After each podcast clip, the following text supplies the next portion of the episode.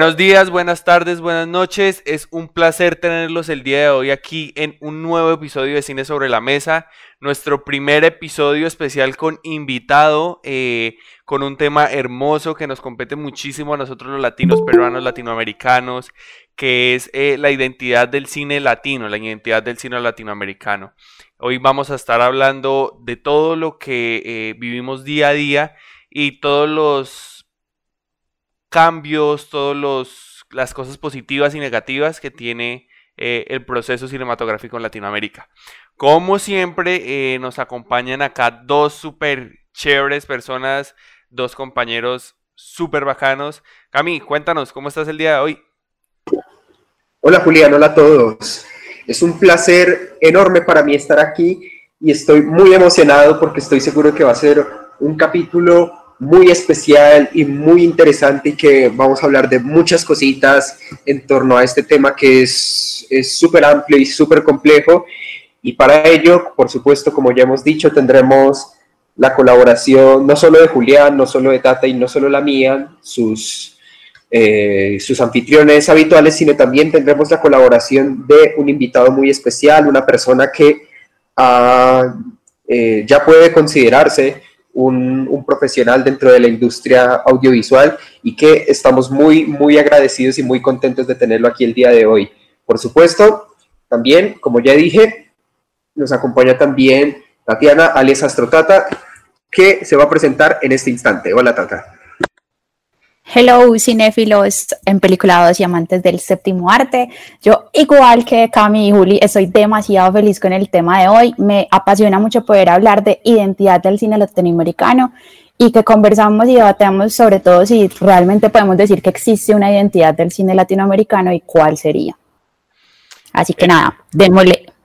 Entonces ya saben, pues ya tienen claro el tema y nos vamos con nuestro eh, personaje importante de esta charla un colombiano que estudió cine en Brasil, eh, que ha vivido estos dos contextos complicados de la cinematografía, eh, que ha estado en zonas eh, complejas del país, de nuestro país, les hablamos desde Colombia, y que pues ha tenido un recorrido muy bonito en Latinoamérica sobre todo el ámbito del cine y la realización audiovisual.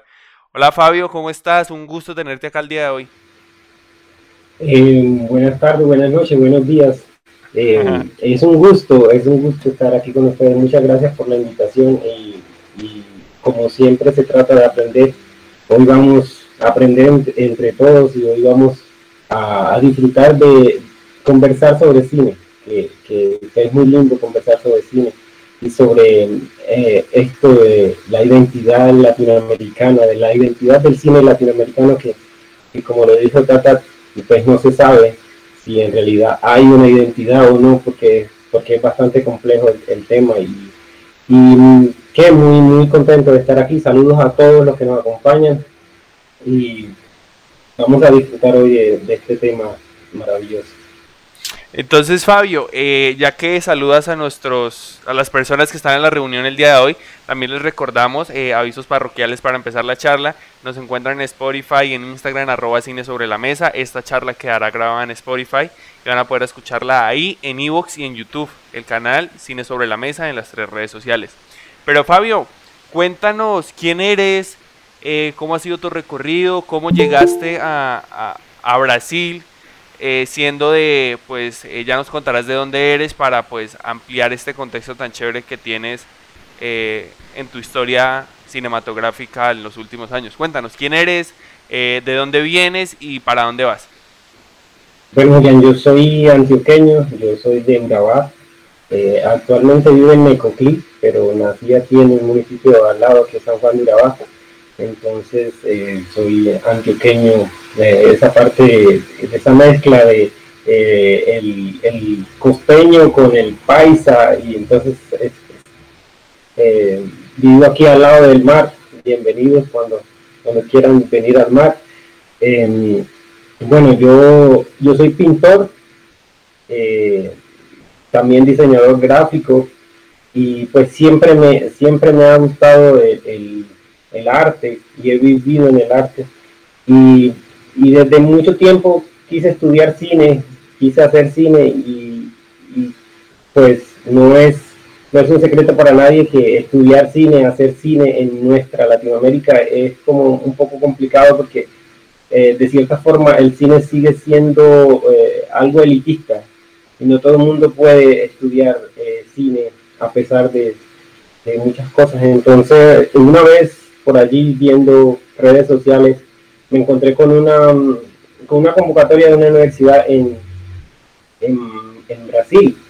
Y justamente esa universidad tenía cine y luego seguí leyendo sobre la universidad, seguí viendo, seguí conociendo ese proyecto y yo pues eh, junto con mi compañera que me apoyó mucho, entonces decidimos pues vamos a estudiar cine, si es lo que siempre hemos querido, si es lo que, y aquí está la oportunidad, entonces, ¿por qué no eh, aventurarse, e irse a conocer otro, otros mundos, otras perspectivas de, de, lo que es hacer arte en, en Latinoamérica? Y me fui a Brasil, me fui a Brasil a estudiar cine, eh, en la Universidad Federal de Integración Latinoamericana. Eh, es una universidad que queda en la triple, frontera entre Paraguay, Argentina y Brasil, allí en las cataratas de, Iguazú.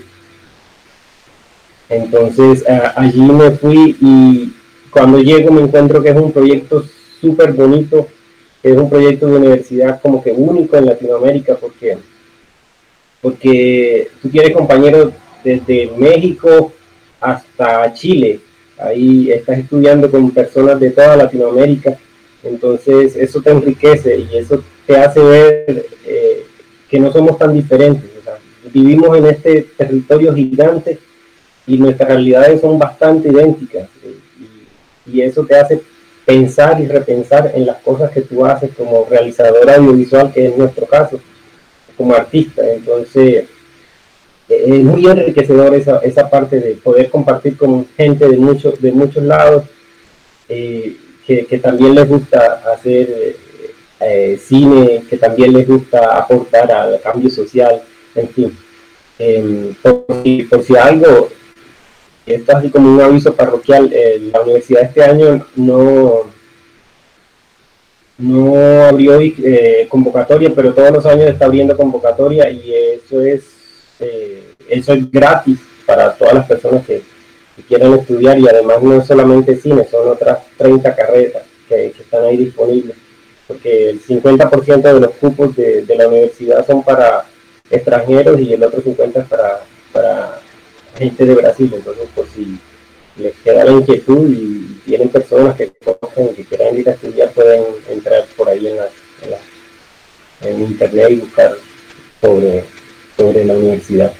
Eh, básicamente ese, ese, ese soy, soy yo.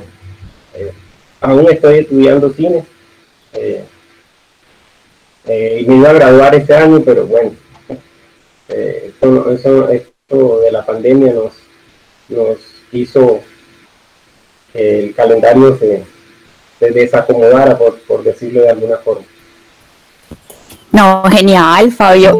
Eh, ya que mencionas que tenías compañeros de diferentes países, que tenías también ahí como cerquita tanto, tantos referentes de cine latinoamericano, ¿cómo fue esa experiencia de convivir entonces con la perspectiva del cine de México, de Brasil, de Argentina, que son países que de pronto arrancaron a hacer cine primero que Colombia, de pronto no, históricamente ellos arrancaron primero a hacer cine que Colombia. Entonces, ¿cómo fue como esa relación ahí? ¿Qué puntos en común empezaste a encontrar con ellos? o sentías que de pronto esa perspectiva de, cineasta colombiano era muy diferente? ¿Cómo fue la convivencia con los compañeros? Bueno, uno, llega como pensando, bueno, mi país es, bueno haciendo tal cosa, o mi país es muy malo haciendo tal cosa, o mi país es mejor que otro país haciendo esto, pero que va, te das cuenta que no, o sea, existen, eso, eso es alguna de las cosas que nos unen como, como latinoamericanos, que que tenemos básicamente las mismas eh, eh, cosas que nos atan, tenemos las mismas dificultades a la hora de, producir cine. Por ejemplo, los recursos para producir cine en todos los países de Latinoamérica son muy pocos. Entonces te das cuenta, bueno, sí, la gente que está haciendo cine en Guatemala, por ejemplo, ¿cuándo escuchas tú que el cine de Guatemala, el, el cine de Honduras, o sea, nosotros ni siquiera nos preguntamos sobre qué están haciendo allá, qué es lo que, qué es lo que, de qué forma lo hacen, y llegar ahí y darte cuenta con el compañero de Honduras que te da un panorama de todo lo que es hacer cine allá, entonces, wow, pero es que no estamos solos y nos parecemos y tenemos estas cosas. Y, y entonces eso, eso te va, te va haciendo crecer, o sea, te va haciendo pensar. Bueno, es que la universidad también, es que la universidad de nosotros es bastante, el proyecto es latinoamericanista. Entonces, eh, te pone a pensar en que, bueno, porque yo siempre estoy consumiendo cine gringo, porque yo siempre estoy consumiendo ese cine europeo, si acá están haciendo cine, es bonito, yo, ¿por qué es que no conozco eso? Y ahí te das cuenta entonces esas realidades impresionantes de, de la producción, la distribución y todo eso, de cómo se maneja la industria cultural en, el mundo y en Latinoamérica. Entonces es, bonito darse cuenta de eso. Bueno, Cami tiene preparada una pregunta desde antes que iniciara la conversación. No sé, Cami, si quieres hacer tu pregunta ya o seguimos con la pregunta de Juli. No, bueno, sí, sí, vayamos planteando los interrogantes de una vez, me parece, me parece justo. Bueno, eh, voy a dar un poco de contexto primero. Eh, resulta que em, dentro de mi programa académico, el, el, programa que, estoy cursando eh, actualmente,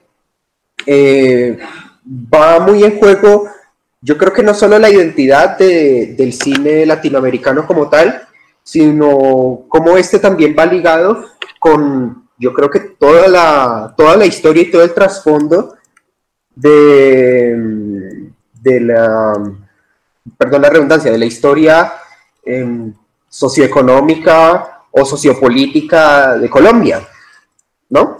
Eh, bueno, limitándolo solo, solo por un momento, limitándolo solo al, panorama nacional. Eh, pero yo creo que una de las vertientes quizá más controversiales dentro de del cine latinoamericano, casi creo que ya puedo hablar un poco de un tema más general, porque este es un tema que le concierne no solo a Colombia, también lo puedo ver o lo podemos ver en México, en, en Argentina, en, en, Chile, Costa Rica, en Brasil, y bueno, y es precisamente eh, un tema que ha dado para muchísima discusión y es quizá el, el tema de la imagen que se proyecta del país a nivel internacional a través del cine. ¿Qué es lo que se proyecta? ¿Qué imagen se proyecta? De este tema hay, hay un montón de opiniones, un montón de, controversias, hay gente que precisamente arremete contra el cine latinoamericano por esto, hay gente que lo defiende precisamente por esto. Que no, que, no podemos mostrar esto porque da una mala imagen del país, o alguien que dice, no, pero no podemos tapar la realidad, esto, esto es tal cual lo que estamos viviendo. Entonces, eh, yo creo que eso ha ido eh, evolucionando, no, no es lo mismo pensar en el concepto de la imagen que se vende de un país a nivel internacional a través del cine hoy que hace 30, eh, 40 años. Entonces, mi pregunta es, ya, ya aterrizándola, ¿considera, ¿considera que hay un cambio o que ha habido un cambio desde una imagen que se vendía hace 20, 30, 40 años a lo que se, a lo que se vende vende en la actualidad? Y como pregunta 2.0, eh, ¿cuál es tu opinión personal acerca del concepto de vender una imagen eh, a través del cine, vender la imagen de un país a nivel internacional?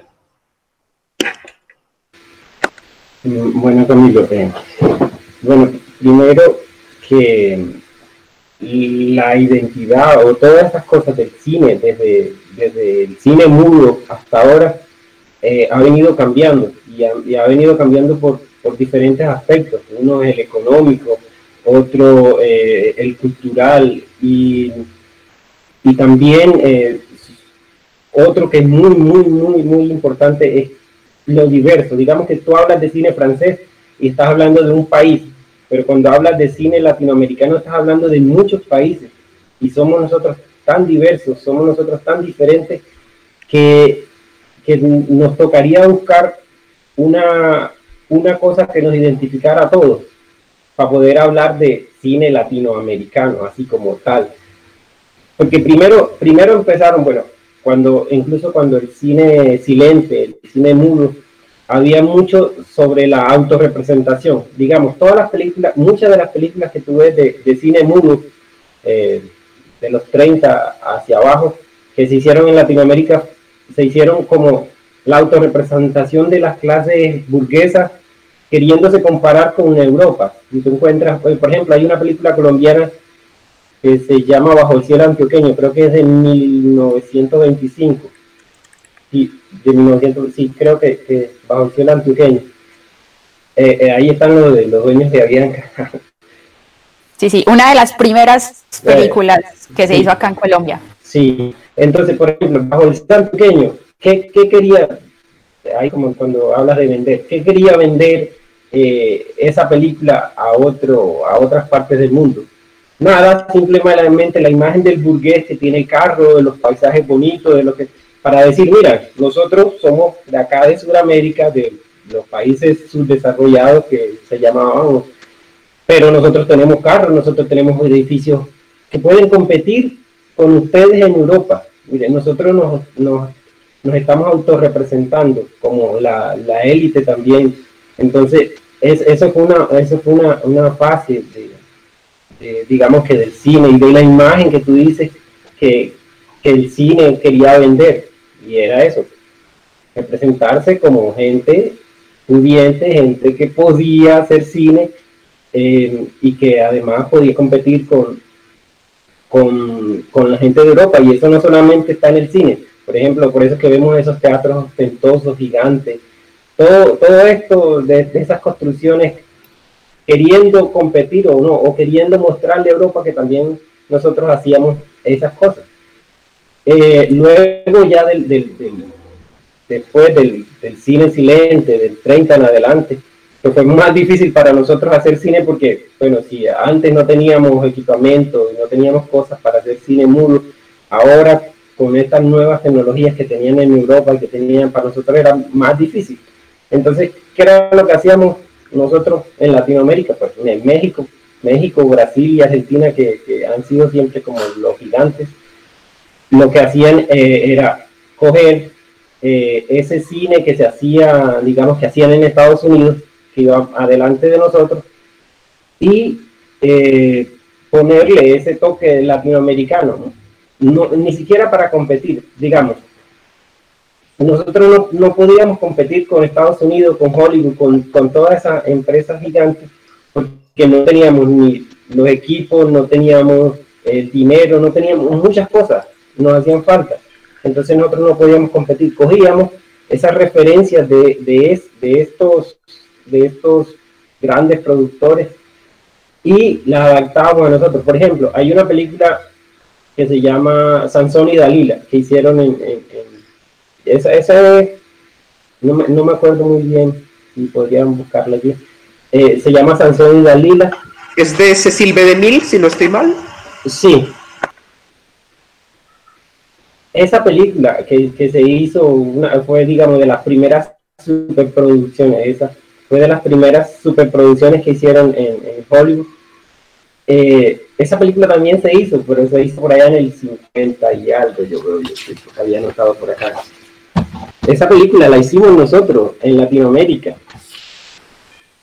Hicimos eh, la versión la versión mexicana, que lo que le pasó a Sansón, que le hicieron en el 55, y ni Sansón ni Dalila, que la hicieron en el 49, 49. La, esa es la del 49, pero en el 54, en Brasil, eh, hicieron ni, ni Sansón ni Dalila. Y en, el 55 hicieron eh, lo, que le pasó a, eh, lo que le pasó a Sansón, que son parodias de esa, de esa película de Sansón y Dalila. Entonces, ¿qué, ¿qué, pasó ahí? ¿Cómo nuestra imagen latinoamericana entró en esas películas? Primero utilizaron la, la, la parodia, obviamente, y la, por ejemplo, la de la de la de ni Sansón ni Dalila la protagonizó Oscarito, la, la brasilera, que era un comediante así muy bueno de esos tiempos. La de lo que le pasó a Sansón la protagonizó Tintán, que es el hermano de, Don Ramón. Entonces, eh, ¿qué pasa ahí? Ahí la, la, imagen se fue transformando, ya nosotros fuimos entendiendo que no, que no éramos capaces ni teníamos que competir con, esa, con esas superproducciones.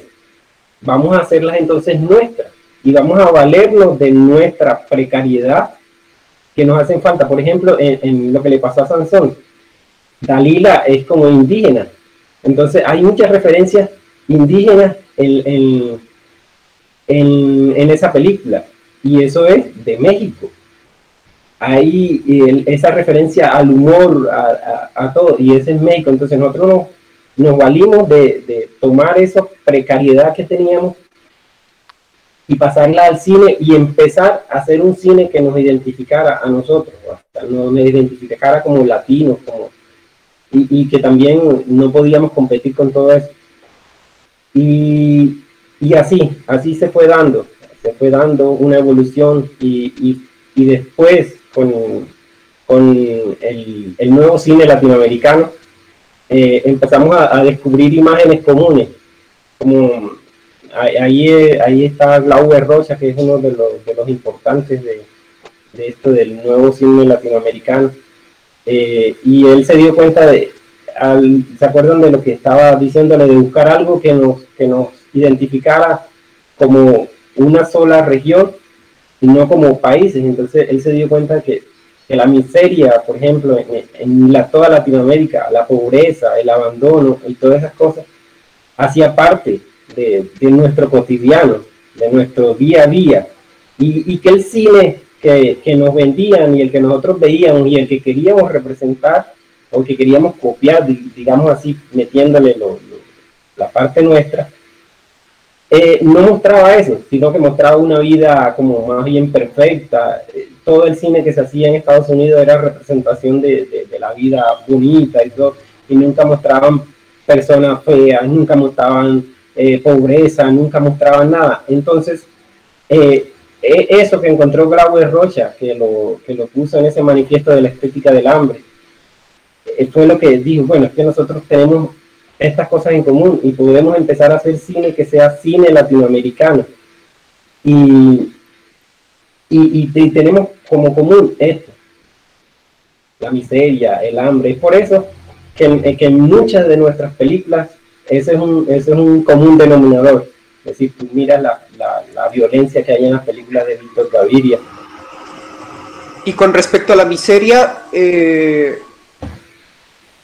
mejor dicho, con respecto a la miseria, ¿también crees que, puede haber eh, una controversia con respecto a, a, esa imagen que se vende? Porque no solo digamos la controversia que dije recién acerca de que de que no, pero si es que eso vende una mala imagen del país, en qué está pensando, sino también está yo creo que otra controversia bien interesante y es como, como la, miseria se puede vender como producto de entretenimiento.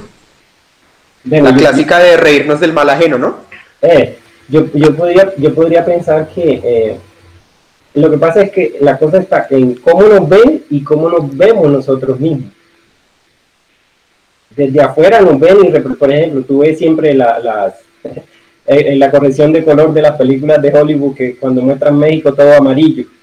Y, es como, está, está hecho de puntos clichés, como nos ven a nosotros. Y, pero otra cosa es cómo nos vemos. Y una cosa importante, muy, muy importante que tenía esto de, la miseria, es que este nuevo cine latinoamericano, que tiene esta influencia impresionante digamos, por no decir que nació del neorealismo italiano, busca, se busca posicionar, o sea, no solamente en mostrar la miseria, es como también un discurso político, es un discurso social, eh, va más allá de solo, de solo hacer cine que entretenga, obviamente, eh, sin alejarse de, del espectáculo, porque el cine es cine y, el cine nació siendo espectáculo y alejarse del espectáculo eh, va a costar un poco. Entonces, este cine vendía no solo la, imagen de, la miseria como, como imagen, sino como discurso político. Que eso, que eso en, el fin de cuentas es lo importante de, este nuevo cine latinoamericano. Y, que la, que mucha gente hoy dice, no, lo que pasa es que puedes hacer historias lindas de, de, estas cosas que, que, pasan en nuestros países. Y sí, se puede hacer cosas lindas, pero en realidad eso, eso es lo que queremos nosotros hacer como cineastas, hacer cosas lindas para que el happy end de, los Estados Unidos, para que todo el mundo salga contento de la sala de cine, para que todo el mundo salga eh, con esa satisfacción de, oh, sí, qué bueno, sabiendo que nuestra realidad no es así. Entonces, yo, yo, creo que hay muchas cosas poéticas que se pueden introducir a, a, la, a, la, a las narrativas que son bonitas y todo, pero en realidad la realidad latinoamericana es un poco más compleja que solo el, que solo el, final feliz. Y es que miren que yo hace unos días estaba hablando con Fabio, he estado comunicándome con él, y yo le decía a él, bueno, la identidad del cine latinoamericano, y yo hacía un comentario en el que decía como nosotros intentamos hacer copias, ¿sí? Y a veces esas copias salen mal. Y él me decía algo que, luego me puse a pensar y me puse a leer eh, con unos textos con los que me colaboró. Y era algo así como de que eh, nosotros hacemos esas adaptaciones y empezamos a hacerlas y ya se volvieron parte cultural de nosotros. O sea, nuestro estilo cinematográfico también es hacer estas copias, por decirlo así. Y eh, de esto ahorita que Fabio estaba comentando, sobre todo es eh, cómo nos ven y cómo nosotros mismos nos vemos. Pensé en dos anécdotas muy curiosas que me pasaron últimamente. Hace unos días yo estaba hablando con un amigo y él me decía que está haciendo unos talleres de cine y él me decía, eh, mire que me mostraron una película boliviana y está buenísima. Y yo inmediatamente pensé, yo nunca he visto cine boliviano. O sea, wow hay cine boliviano. Entonces fue como un golpe a, yo qué tipo de cine estoy viendo y por qué no sé nada del cine boliviano. Y además de eso, luego eh, yo me meto eh, a Facebook, me puse ahí a mirar, que a mí no me gusta mucho ver Facebook por el tipo de contenido que, se ve ahí. Yo me puse a ver Facebook y curiosamente agregado a eso, había un, un, video de un youtuber, de una, de una influencer, de una persona que hace contenido para redes sociales y una persona X burlándose de este youtuber y el comentario decía, estoy más orgulloso de, Latino de Colombia cuando era el número uno en narcotráfico que orgulloso de este tipo que es el youtuber número uno. Entonces hacía una comparación nefasta, o sea, hacía una comparación del narcotráfico, eh, de un conflicto escalado que ha azotado a Colombia por tantos años y lo comparaba con la situación de un youtuber que estaba haciendo el primer lugar y lo comparaba como cuando eh, Colombia era el primer país en narcotráfico y, en expendio de cocaína del mundo. Entonces yo me ponía a pensar cómo nos estamos viendo, o sea, qué nos está pasando, qué estamos haciendo. Y, y de ahí nace una pregunta muy chévere que es, eh, Fabio, para usted, para su opinión personal, ¿cómo ve usted este cine latinoamericano y nosotros como cineastas, qué cree usted que podemos hacer para mostrarle a los demás eh, que no solo somos eh, una imagen de narcotráfico o que no somos comparaciones de las cuales no entendemos ni tenemos ni idea, porque muchas veces hablamos por hablar y eso que es algo que pasa bastante en Latinoamérica, ¿Cómo hacemos para mostrarle a las personas desde nuestro contenido, desde eh, nuestros proyectos y cuál es su opinión personal sobre la imagen que tenemos los latinos de nosotros mismos? Bueno, Julián, yo creo que nosotros generalmente tendemos a darnos muy duros como latinoamericanos y como tendemos a, a, estropearnos eh, y, y, no, le damos valor a lo que nosotros tenemos. Mira, te voy a contar algo así como que aquí en Ecoclí, donde yo vivo, hacen el festival del bullerengue. Y el bullerengue es una música muy bonita y muy todo, pero a la gente de aquí casi no le gusta. Y vienen otras personas de otros lugares del país, del mundo, y,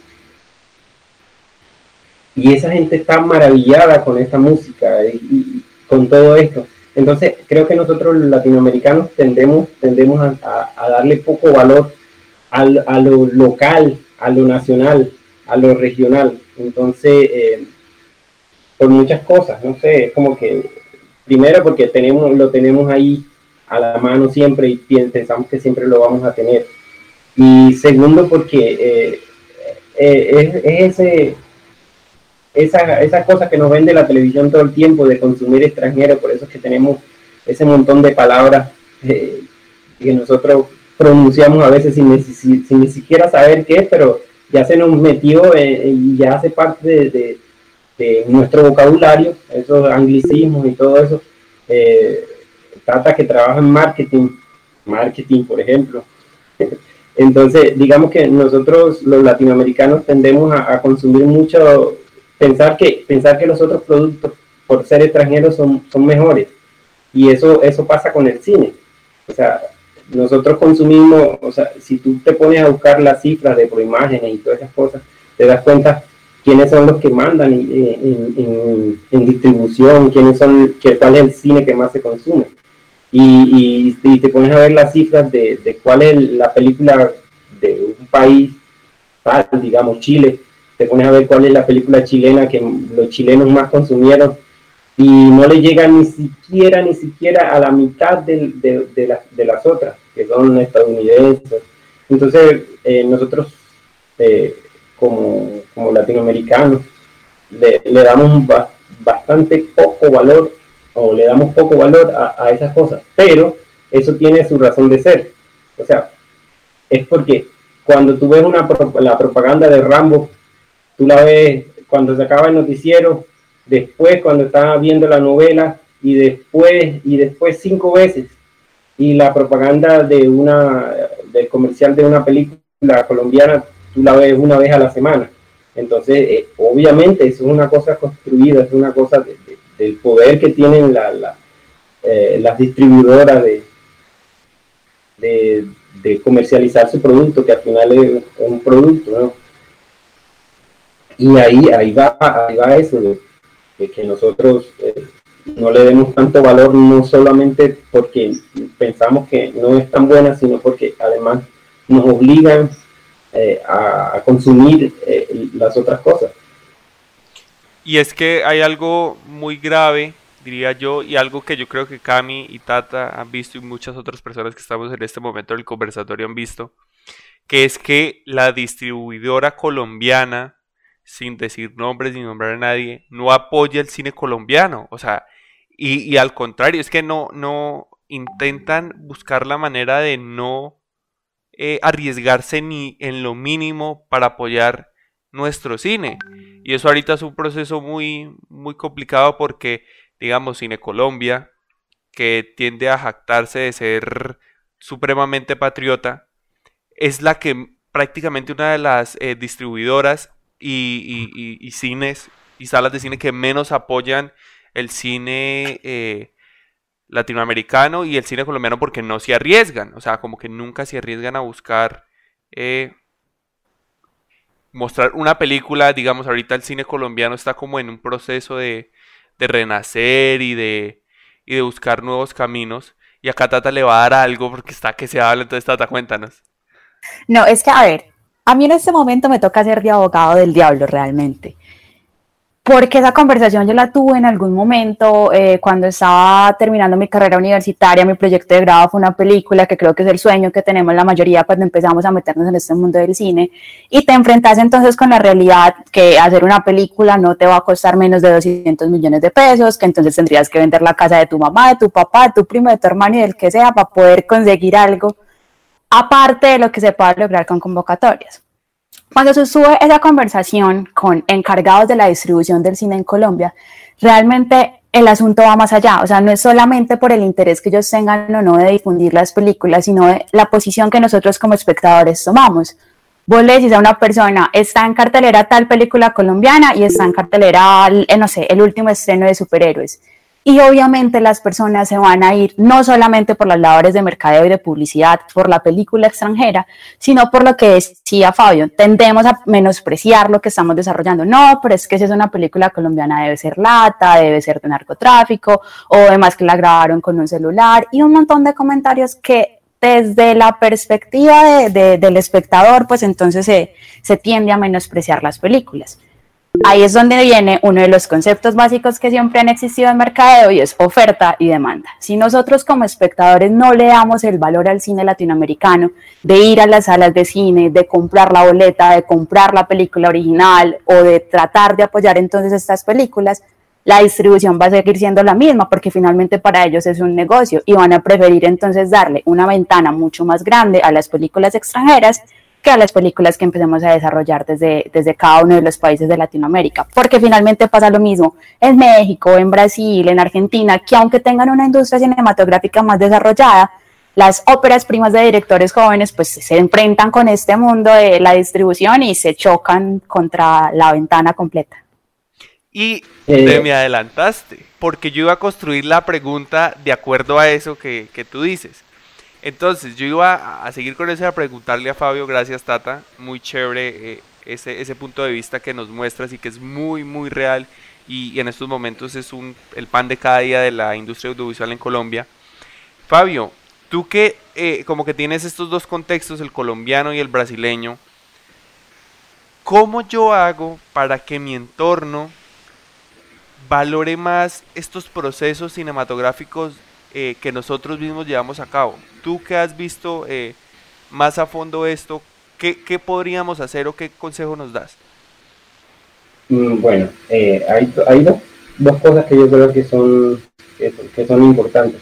Y es que nosotros tenemos que empezar, como, como realizadores y todo eso, tenemos que empezar a ser parte de, de donde se toman las decisiones. Es decir, en Colombia se hacen políticas públicas y las pocas que hay o las leyes que hay no, no, no están construidas con las necesidades reales. Es decir, nosotros tenemos que empezar a organizarnos para, por, ejemplo, en Brasil está muy organizado, a pesar de que en este gobierno le, están dando duro a todas las cosas públicas de, del Ministerio de Cultura y todo eso, pero, pero, pero han, han tenido logros muy grandes, por ejemplo, la cuota de pantalla las cuotas de pantalla son superiores a las nuestras. Y eso, y eso hace que más películas nacionales estén en cartelera, aunque sea por obligación y por cumplir y por todo eso, eso hace que muchas películas brasileras estén en cartelera y por más tiempo. Y también un montón de incentivos que, el, que el, gobierno da para, para proyectar esas películas. Entonces nosotros tenemos que intentar de alguna forma hacer parte de donde se toman las decisiones, de, no sé, digamos que nosotros con nuestro cineclub que tenemos, un cineclub pequeño, empezar a hacer propuestas a nivel local y quién sabe, eso llega a nivel regional y tal vez a nivel nacional, pero tenemos que hacer parte activa de, de, de, donde se toman las decisiones. Eh, eso por un lado. Eh, y, y, otro, eh, empezar a, formar, a formar eh, audiencia, a formar espectadores. Es decir, eh, con, tu, con tu producto, con tu película, con tu cortometraje, decirle a las personas que el cine es diferente al cine que siempre nos muestra, que hay otro tipo de cine, que las narrativas de nosotros tal vez son un poco diferentes, eh, que no siempre es plomo y, en fin, es de cierta forma empezar a hacer público. Y bueno, que es una parte difícil, que es una parte difícil porque eh, desacostumbrar a las personas a, a, a, hacer algo que ya están muy acostumbradas a hacerlo.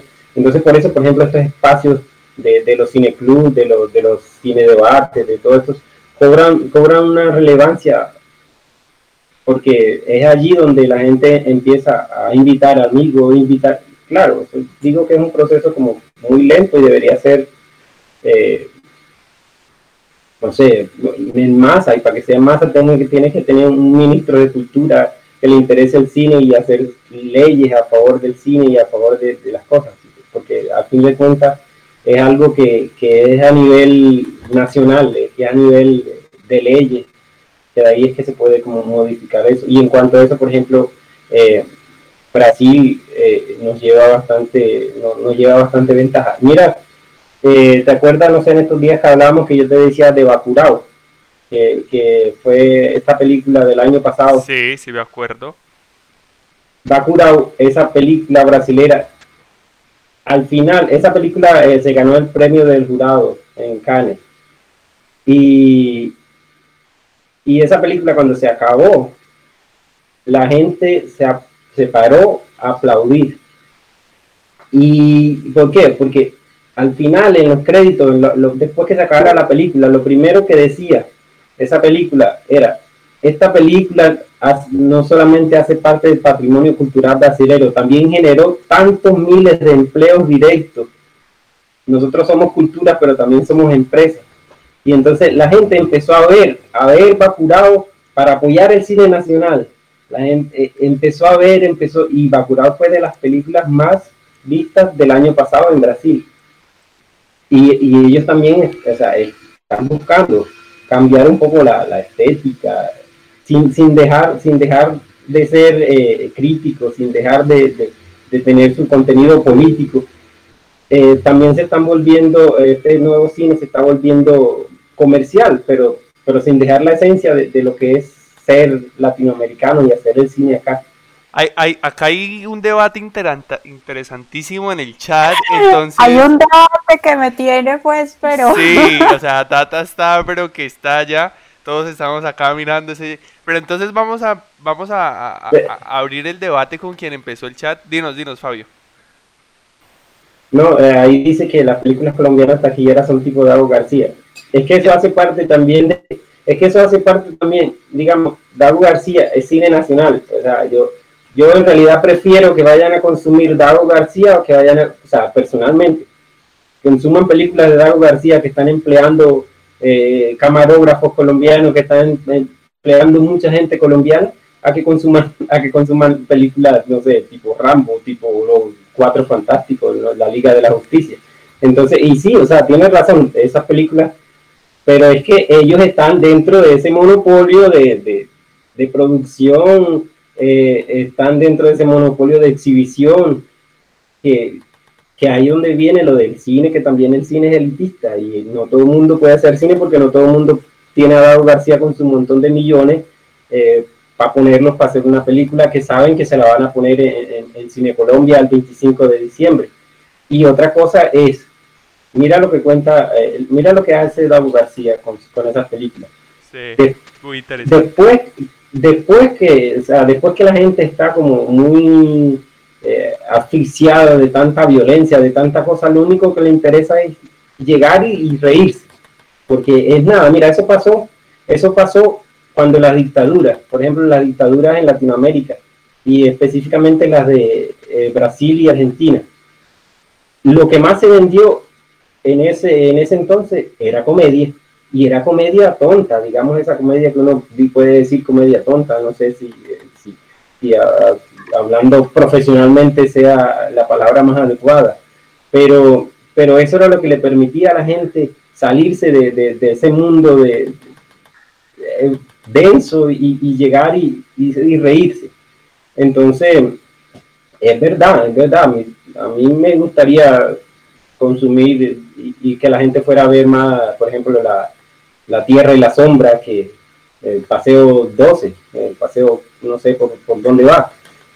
Pero también es cine nacional y, no podemos también decir, hey, no, no consuman de este cine, a mí no me gusta. Pero, pero yo me siento mejor que consuman este cine que consuman los Cuatro Fantásticos o, los, los de Marvel o esas cosas, porque también es industria nacional. Eso yo creo que es un comentario muy válido y muy interesante eh, con respecto a, a, lo que, a que llega, a que en un determinado momento la gente de pronto quiere, no, no, quiere, no quiere pensar, no quiere ponerse reflexivos, no quiere ir a profundidad, y esto no es algo reprochable tampoco, ¿no? Hay momentos en nuestras vidas diarias en, en los que simplemente queremos eh, relajarnos, soltarnos y queremos, y, queremos reírnos. Yo incluso, yo incluso lo admito, yo Yo muchas veces incluso he sacrificado ver alguna película buena por ver simplemente, qué sé yo, un capítulo de Caso Cerrado de La Rosa de Guadalupe, porque simplemente digo, obvio, son, eh, alguna película eh, de algún director súper prestigioso y que seguramente tiene una trama extraordinaria, un excelente guion, buena fotografía, buena producción, lo que tú quieras.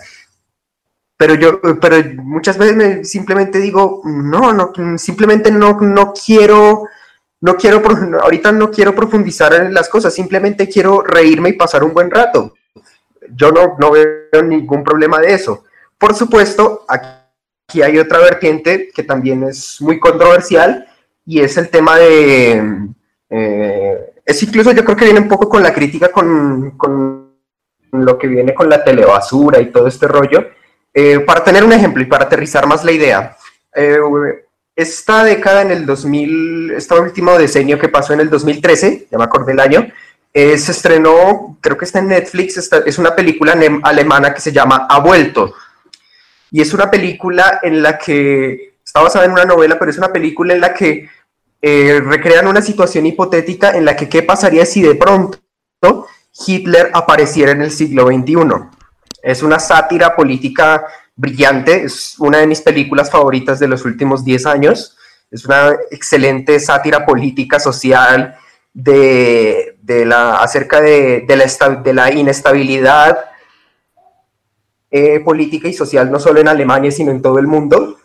Y en un comentario resulta que, bueno, explicando un poquito de la trama en esta película, efectivamente, de pronto Adolf Hitler aparece en el siglo XXI pero nadie, parece que nadie se convence de que sea el verdadero Hitler, simplemente creen que es un actor imitándolo, etc.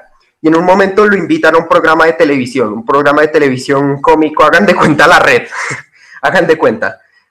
Y, tiene que, y lo ponen, dice que no, que vas, vas a contar chistes de inmigrantes y cosas así, metido en tu personaje, metido en el personaje de Hitler. Pero el, el tipo se sale totalmente del guion y lanza una crítica, yo creo que muy fuerte a la, a telebasura y hace un comentario muy parecido al que dijo Fabio.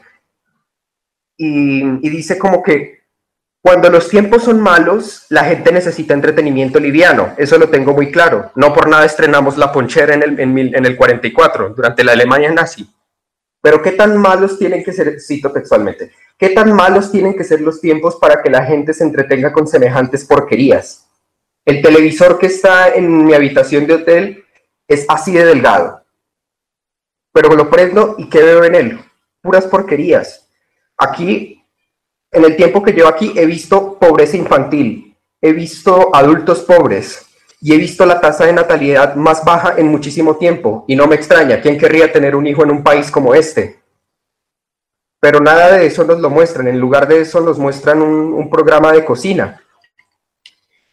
No nos quieren mostrar el abismo. La frase cierra algo así como, no nos quieren mostrar el abismo.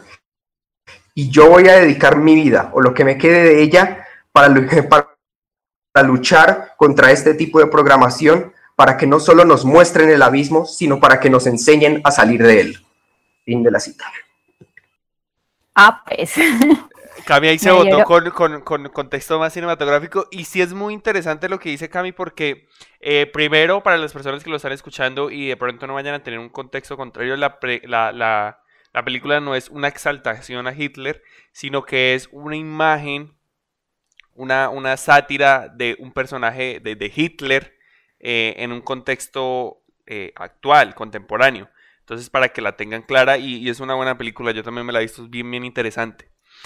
Eh, saltando de esto que dice Cami, y, que es muy interesante ver cómo, sí, muchas veces no se nos muestra los, los, problemas más profundos que tiene América Latina, que algo que logra muy bien una película brasileña como lo de Ciudad de Dios, de la cual hablamos también con Fabio alguna vez, y muchas otras, mencionar esta porque pues es muy famosa y muy querida, pero muchas otras películas latinas acá en Colombia. Eh, y, yo quería darle hace rato, Jonathan acá por el chat nos está hablando sobre, bueno, la historia de Colombia en el cine eh, y cómo eh, esta historia se ha ido, ha ido evolucionando a través de los años y qué películas o qué producciones o qué fenómenos han surgido. Entonces, Jonathan, abre el micrófono y ponnos sobre la mesa tu, aporte. Eh, sí, hola. ¿Me escuchan bien? Sí. Sí. Todo full. Bueno, yo pues eh, quería seguir la, la línea de, de Tata, pues, porque pues precisamente sí, si uno hace todo, todo el bosquejo histórico del cine colombiano, pues eh, digamos que era lo que estaba mostrando, los dominicos llegan acá eh, haciendo unas pequeñas cintas, eh, eh, haciendo la, la, la grabación del centro, y, eso lo veía la gente, pero pues como que no vendía mucho.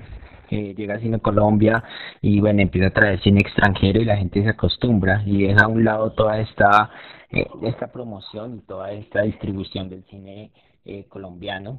Eh, nace más o menos otra vez con Focine, que, que es en el momento en donde empiezan a salir muy buenas obras, eh, digamos, eh, eh, eh, la Continental, por ejemplo, que es uno de los eh, de, los elementos ahí, que es una super película, y que tratan de, o la estrategia del caracol precisamente, son películas que empiezan a, a, mostrar que hay posibilidades de contar la historia, pero hay una serie de fenómenos que entran ahí, digamos, por ejemplo, eh, uno de los elementos que entra ahí es ese término de esteticidad, ¿no?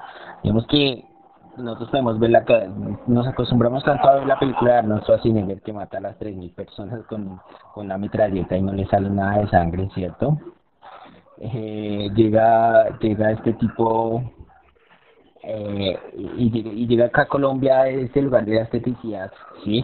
Y nosotros no podemos hablar de la muerte de esa manera porque estamos pasando por una serie de conflictos, ¿sí? Entonces, eh, eh, por eso yo decía que, que si bien el cine tiene una marca de identidad, hace parte de la resistencia, que es muy difícil también interpretarlo como eh, de qué manera podríamos exhibir o cambiar esa forma de ver para que la gente consumiera más cine.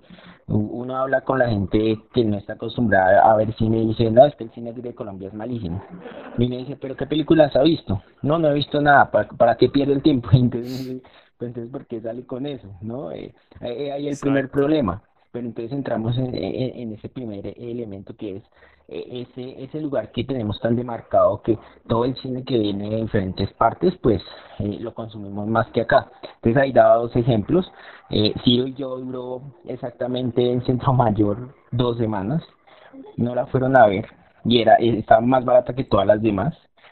Eh, y y Pájaros de Verano. Fíjense que, que, es un documental que precisamente nos está contando toda esta historia de, de los procesos de paz y es, y es todo lo que tuvo, se tuvo que sufrir Ciro para poder llegar a esa memoria histórica, por ejemplo, o Pájaros de Verano, y, y, que aunque uno ve el trasfondo, la transformación del cine, porque ve, digamos, Pájaros de Verano en términos de sonido y en términos de, de lo visual, a ver, Pájaros de Verano, o Ciro y yo, hay un cambio enorme y ya se están haciendo cosas muy chéveres, ¿no? Pero sigo la misma idea de, de Tata, o sea, uno tampoco le puede pedir a, a Cine Colombia mantenga esta, esta película cada cuatro meses donde nadie la está viendo, ¿sí? Yo creo que la vi una dos veces y las dos veces que la vi no, si, si, si estuvimos 20 personas eran muchas. Y entonces, pues, digamos que esos elementos hacen que uno repiense, repiense y diga, bueno, ¿cómo puedo buscar que, que, se distribuya, se distribuya el cine, digamos, en, en el caso colombiano. Yo yo pienso, digamos, en el cine mexicano tiene un gran proceso, igual que el cine brasileño, porque ya empiezan a tener una marca y como que la gente ya la empieza a, a connotar. Entonces, digamos que esa era como mi, punto, o sea, estoy muy de acuerdo con lo que dice Tata y es sí, el cine es una forma artística de demostrar una, digamos que, en el trabajo que estoy haciendo, una forma de mostrar la resistencia. En cambio, en el otro, eh, en el otro, eh, de alguna manera, pues también sigue siendo, o sea, es una forma de vender, ¿no? Es una forma de vender y es una forma que se consume, es espectáculo. Y como espectáculo, pues también hay que consumirlo. Sí, esas son las dos vertientes del cine. O sea, yo, yo siento que no es tampoco, bueno, consumamos todo el tiempo Latinoamérica, sino saber, saber que se pueden consumir de las dos partes, ¿no? Eh, eh, bueno, eso era como lo que estaba, quería decir. Absolutamente. Hay una frase que quedó en el chat que la dijo Fabio, muy importante, y es que tenemos que recordar siempre eso. Nosotros somos cultura, pero también somos industria y también somos empresa. Por ende, vamos a tener siempre diferentes públicos con diferentes gustos. Y eh, estamos hablando de esto muy chévere. Y yo ahorita leía en el chat un comentario de eh, Oscar que nos hablaba de, pues de este, esta cuestión de Dago García. Y, yo voy a entrar a ser abogado del Diablo 2, eh, que viene siendo el, Fondo de Desarrollo Cinematográfico, el FDC, y muchas de las películas que vemos hoy en día, eh, alguna vez en una charla de Dago García, unos estudiantes muy molestos con él, o sea, de verdad muy molestos con él, le decían como que lo acusaban de que él estaba destruyendo el cine latino y, y que él eh, era lo peor y que tal y que esto y aquello. Y él simplemente les dijo muy tranquilo que gracias a los impuestos de las películas de él es que todos los años se estaba llevando a cabo el Fondo de Desarrollo Cinematográfico, que son 800 millones de pesos, que aunque es poquito para hacer una película, usted no los consigue a la vuelta de la esquina. Y que 800 millones de pesos son 800 millones de pesos y casi el 80% de esos 800 millones de pesos salen de las películas de los impuestos de Dago García. A esto se le agrega que él dice algo muy interesante. Yo en la industria de Colombia no puedo empezar a... mi carrera no podía empezar haciendo películas eh, de, autor o películas... No podía producir películas grandes, o sea, películas eh, con una profundidad superior pero pronto estaré haciéndolo. Necesito la plata. Eso pasó hace algunos años y él el día de hoy, al día de hoy, está produjo eh, una de las películas que va a ser más importantes de este año, yo creo que de los últimos años, que es la adaptación al libro de El olvido que seremos de Héctor Abad. Entonces eh, vemos cómo eh, le aseguro que una persona que ha, ha luchado tanto por poner su productora en Colombia, que es un que, es una selva, que acá el, ámbito económico y, cinematográfico del cine es muy complicado. Eh, es un proceso interesante y a pesar de que sí, o sea, tiene cine que tal vez no pueda ser muy agradable para cierto público, eh, lo que decía Fabio es muy cierto y lo que hemos venido hablando, este cine hace parte de nosotros y a partir de este cine podemos construir más cosas. Y, un ejemplo claro de esto tal vez pueda ser eh, esto. Dago García, que le abrió las puertas a muchos directores realmente y que mostró el cine de una manera distinta.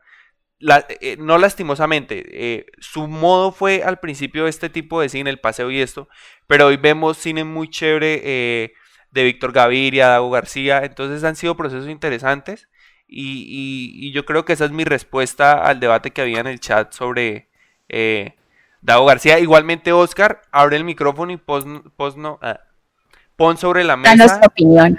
Sí, danos tu opinión sobre esto y, aporta, aporta que para eso estamos. Bueno, eh, cuando puse ese comentario, pues la intención no era como desatar el infierno, ¿cierto? tranquilo, tranquilo. yo lo dije como, como con un sentido eh, crítico, sino porque es que pues, el programa habla de la identidad del cine y entonces en la construcción de la identidad, si las películas que destacan son este tipo de películas, entonces había que replantearse es el público objetivo que está consumiendo este cine, ¿cierto? Obviamente el cine no vive del aire y no sirve 20 personas solamente yendo a ver la película, hay que, hay que generar taquilla para poder pagar y sufragar los gastos pues mínimamente.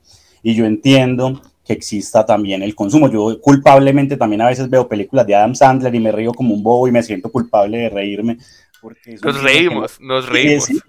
No te exige pensar y entonces la idea es puntualmente uno saber que hay dos tipos de cine, ¿cierto? El cine comercial de consumo masivo y el cine, digamos, independiente que te hace pensar un poquito más, pero uno se tiene que alimentar del otro como una especie de simbiosis en la que, listo, el uno me produce recursos para yo poder hacer lo que quiera o lo que me sueño hacer por el otro lado. Eso me remonta un poquito y me va a tomar un minutico como para devolverme como a los setentas. Dale, dale, tranquilo. Que fue cuando salió como esa ley de apoyo al cine colombiano, eh, en la que primero como que se apoyaban este, estos cines documentales, entonces hubo como una explosión de y fue como una proyección de la imagen colombiana hacia el exterior de lo que llamamos la pornomiseria.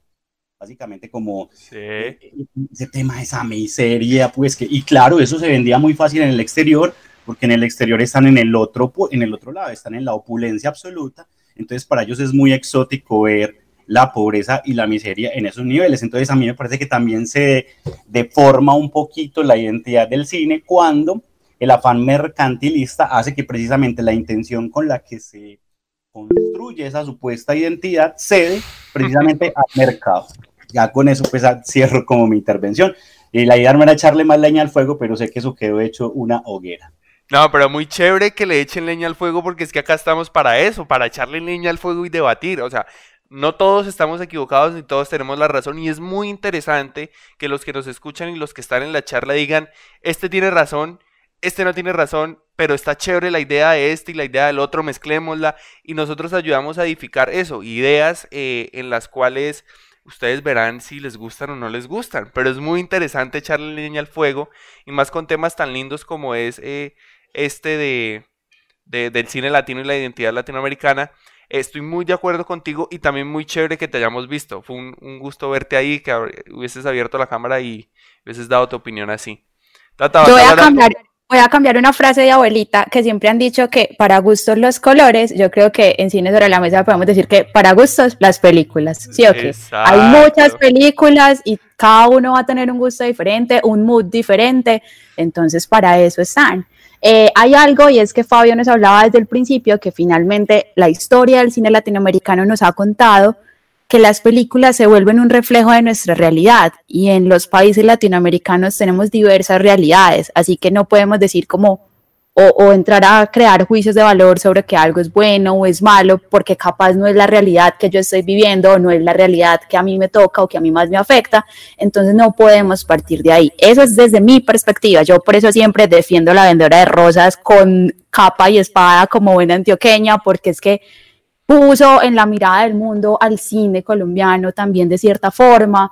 Entonces, creo que vamos como un poquito desde ahí, Fabio. ¿Qué, qué más nos puedes aportar respecto a ese tema? No, porque es que está la identidad del cine como el cine latinoamericano y está la identidad de los latinoamericanos que, que, hacemos parte de, de, ese mundo ficticio de las películas, ¿cierto?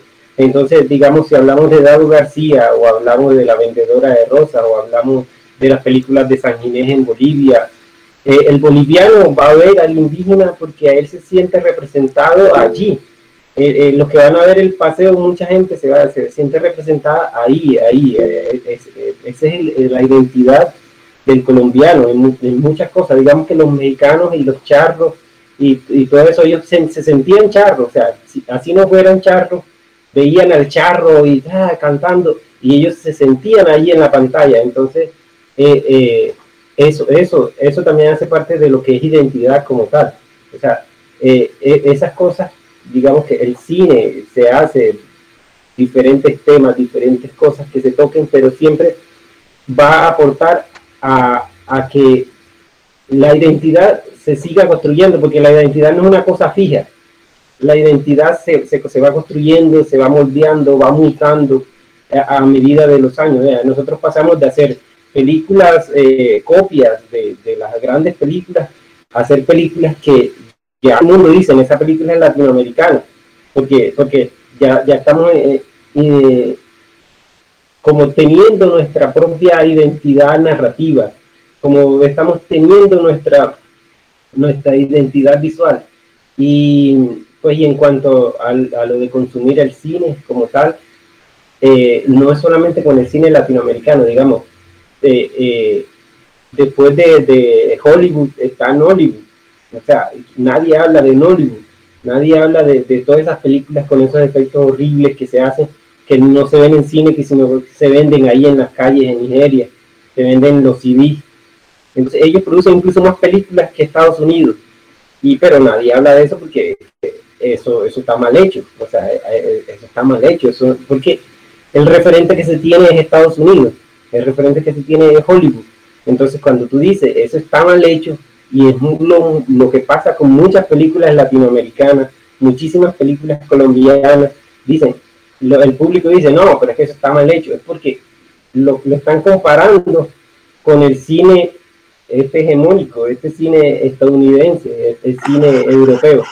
Y yo creo que esas producciones también, una característica que tienen es que son, yo creo que fieles a sí mismas, son conscientes de sí mismas, de lo, de lo que poseen y de lo que, de lo que quieren y pueden transmitir y lo hacen. Y yo creo que independientemente, qué sé yo, calidad, efectos especiales, fotografía, lo que tú quieras, yo creo que eso es eh, algo digno de reconocer de todas esas producciones, que simplemente las, sus realizadores las abrazan. Eh, eh, justo el año pasado yo estaba escribiendo un, un artículo de, sobre cine comunitario. Y leyendo y leyendo y leyendo muchas cosas encontré algunos, algunos artículos de periodistas. Y me indignó así como bastante cuando un periodista escribió eh, sobre una película que hicieron eh, unos chicos de una vereda, de unos municipios de aquí de Antioquia, que se llama eh, Cine del Retorno, y es, como cuatro municipios. Y el, y el periodista decía, tiene fotografía con tintes cinematográficos.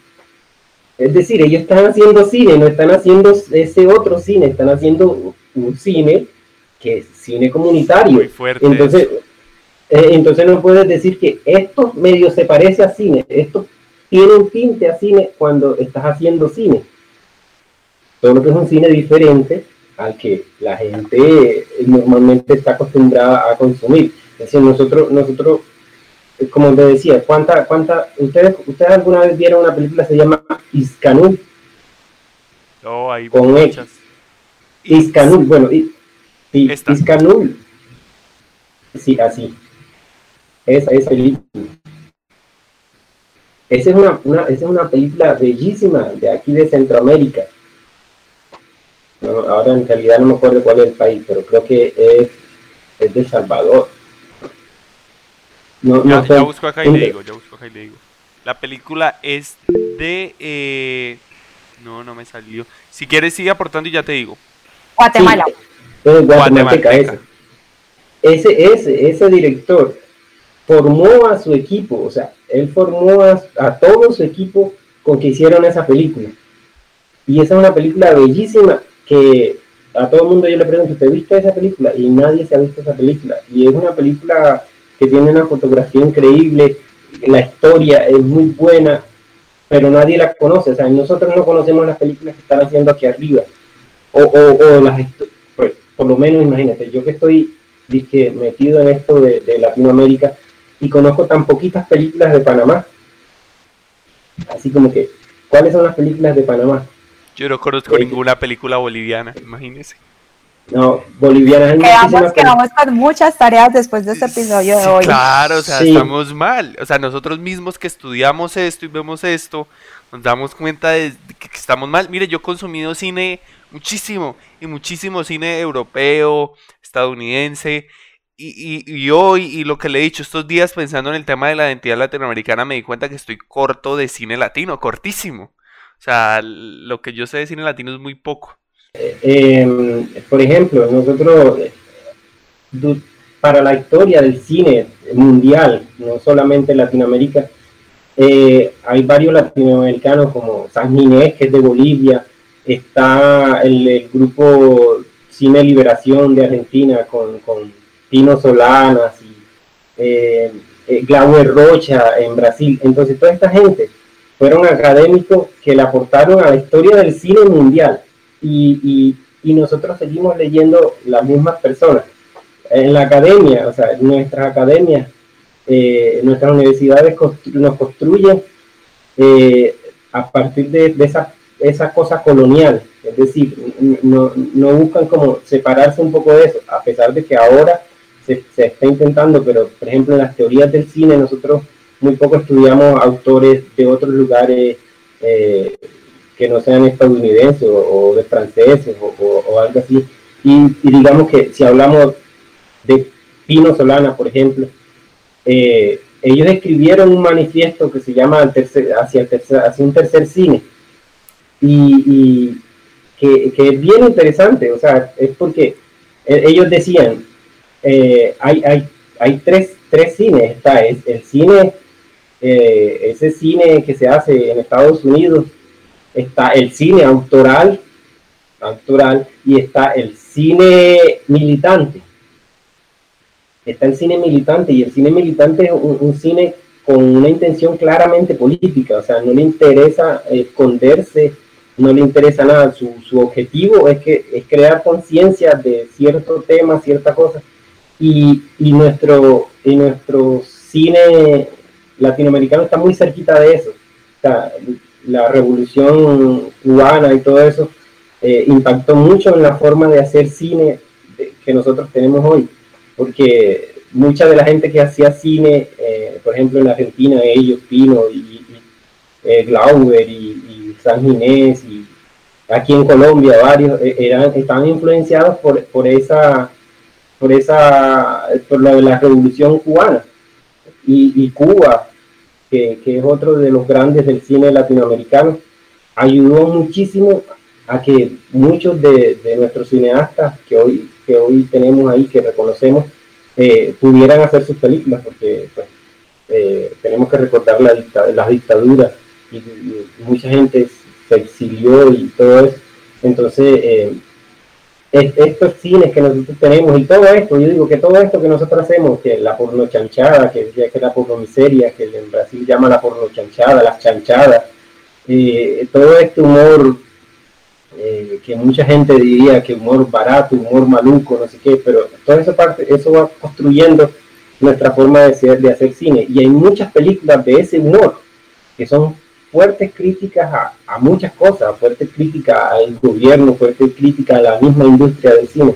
Entonces todo esto yo creo que es importante que pase y es importante que nosotros discutamos sobre eso porque nos vamos, nos vamos empezando a preguntar cosas, empezando a, a, criticarnos a nosotros mismos porque es que nosotros estamos consumiendo lo que consumimos y por qué es que vamos a producir lo que vamos a producir. Sí. Fabio, muchísimas gracias por tus palabras, por estar con nosotros en este episodio de Cine sobre la Mesa. Ya vamos llegando al final de este capítulo, no sin antes dejar las conclusiones sobre la mesa que tiene cada uno.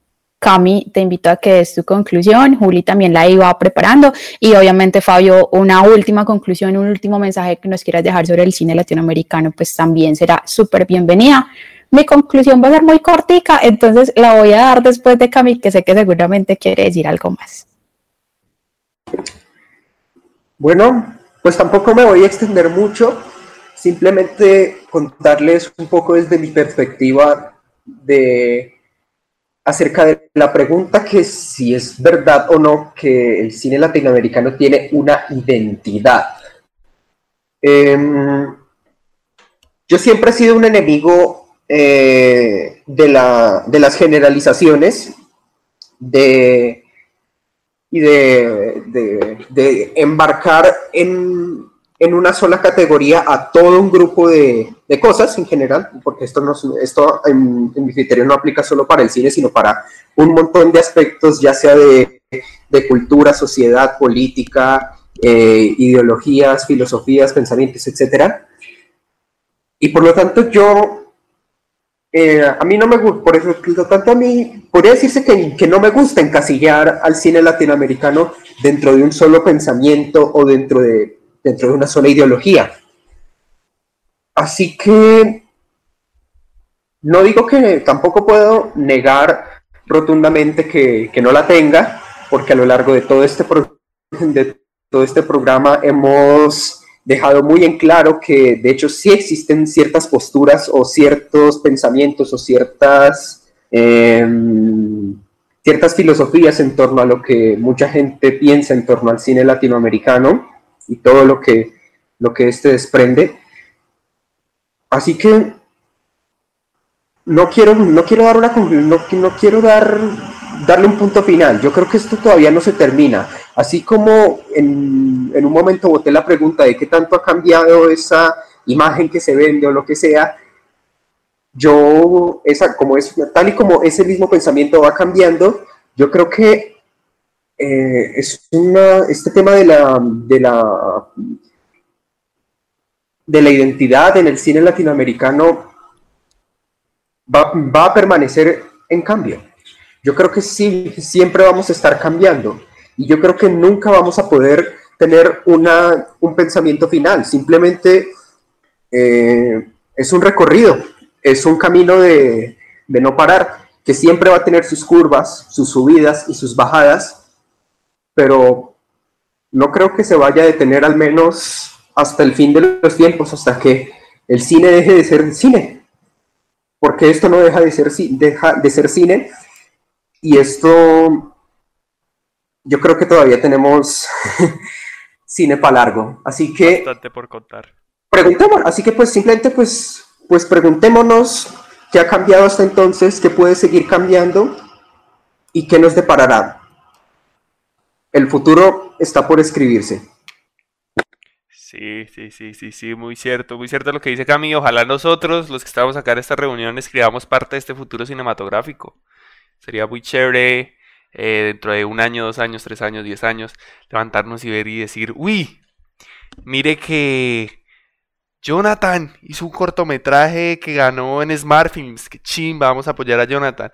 Uy, mire que Camilo hizo una película que va a estar en el Festival de Cartagena. Uy, no, qué loco.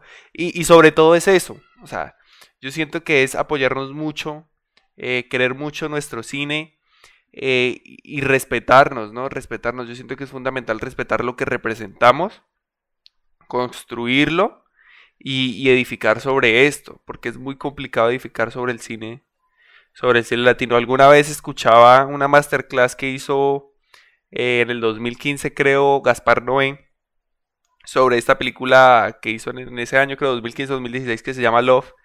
Eh, y él le decían algo así como, el, que lo preguntaba es, el, le preguntaba el director de Cannes en Argentina, a, Gaspar Noé, que por qué a él no lo querían en, en Francia que, que hiciera su cine o qué era. Y él decía algo así como de, eh, yo acá en Argentina soy en Latinoamérica y en Argentina eh, soy muy querido y pues mi cine es, eh, pues tal vez no es el más taquillero ni, ni, es el mejor cine, pero yo hice una cosa, yo adopté a los franceses aunque los franceses no me hubiesen adoptado a mí. Entonces me parece un ejemplo muy chévere para, eh, hacer una, comparación, una metáfora con, el cine latino. Nosotros podemos adoptar y recrear sobre mucho cine mundial, así a nosotros no nos quieran tomar como, como nosotros los tomamos a ellos y a partir de eso pueden salir cosas muy interesantes y, podemos construir industria, que es algo que se ha dicho bastante en la, en la esta. Entonces, eh, adoptemos, así no nos adopten, que, que, esto es que cine para rato, dijo Cami. Fabio, te dejamos para que te despidas de nosotros. Eh, bueno, primero, antes de despedirme, quiero agradecerle por, invitarme y, fue muy, eh, muy sabrosa esta charla, muy agradable conversar con ustedes y conocerles. Y no sé, como, como conclusión eh, de esto yo quería decirles que, bueno, nosotros que estamos en pos de hacer cine, eh, tenemos que como replantearnos lo que consumimos y, y, lo que producimos, porque de eso, de eso va a depender en gran parte eh, ese futuro del que ahorita Camilo hablaba. Entonces, eh, y, y, tal vez de, seguir intentando construir esa identidad o esas identidades.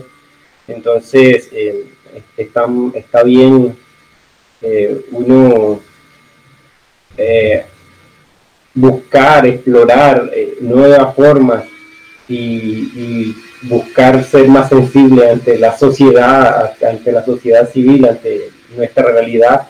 Entonces, eso, eso quería que, que, que seamos como críticos y, pero sin dejar de lado el espectáculo, sin dejar de lado el arte, sin dejar de lado todo esto que sabemos que, que se necesita, es como una simbiosis que se necesita. Eh, entonces, hacer cine, a disfrutar cine y a vivir del cine. Ya saben, eh, a hacer cine, disfrutar del cine y vivir del cine. Esto fue Cine sobre la Mesa, fue un gusto tenerlos el día de hoy. Eh, recuerden que nos pueden seguir en todas nuestras redes sociales. En todas aparecemos como Cine sobre la Mesa. Arroba Cine sobre la Mesa. Arroba Cine sobre la Mesa. Este, este podcast de la identidad del cine latinoamericano estará muy pronto en Spotify, Evox y YouTube. Y nada, fue un gusto tenerlos acá. Gracias Jonathan, gracias Carlos, gracias a todos los que estuvieron. Y sobre todo, sobre todo, sobre todo, falta la conclusión. No, Tata ya nos concluyó, ¿no? No, yo no, yo no concluí, pero pues dale, Juli, si quieres acabar el capítulo no hay ningún problema. No, qué falta de respeto mía, no puede ser. Tata, concluyenos y cierra todo el capítulo. No, mire eso, así de, así de concentrado estaba yo en... No, igual, es lo que le dije ahorita, o sea, mi conclusión es muy cortica. La historia del cine latinoamericano se resume finalmente en la historia también que tenemos como países. La invitación es a que sigamos mirando nuestra realidad y sigamos experimentando. Víctor Gaviria alguna vez dijo, eh, cuando salió La Mujer del Animal, que en Colombia no había que escarbar mucho para encontrar. Y siento que en toda Latinoamérica no hay que escarbar demasiado para encontrar historias. Hay muchas historias todavía que esperan ser contadas, que esperan salir en la gran pantalla y que esperan que nosotros nos podamos reflejar como espectadores para poder darles impulso al cine latinoamericano que necesita, ese respaldo que necesita sobre todo por parte de la audiencia. Fabio, muchísimas gracias a todos y todas las personas que estuvieron ahí conectadas. Muchísimas gracias y nos vemos en el próximo episodio de Cine sobre la Mesa. Eh, la próxima sí dejamos que Tata de ahí su no, no interrumpa antes de cerrar el, el, episodio. Muchas gracias, esto fue Cine sobre la Mesa, nos vemos dentro de ocho días. Un gusto, chao, chao, que les vaya muy bien. Bye. Adiós a todos, muchísimas gracias.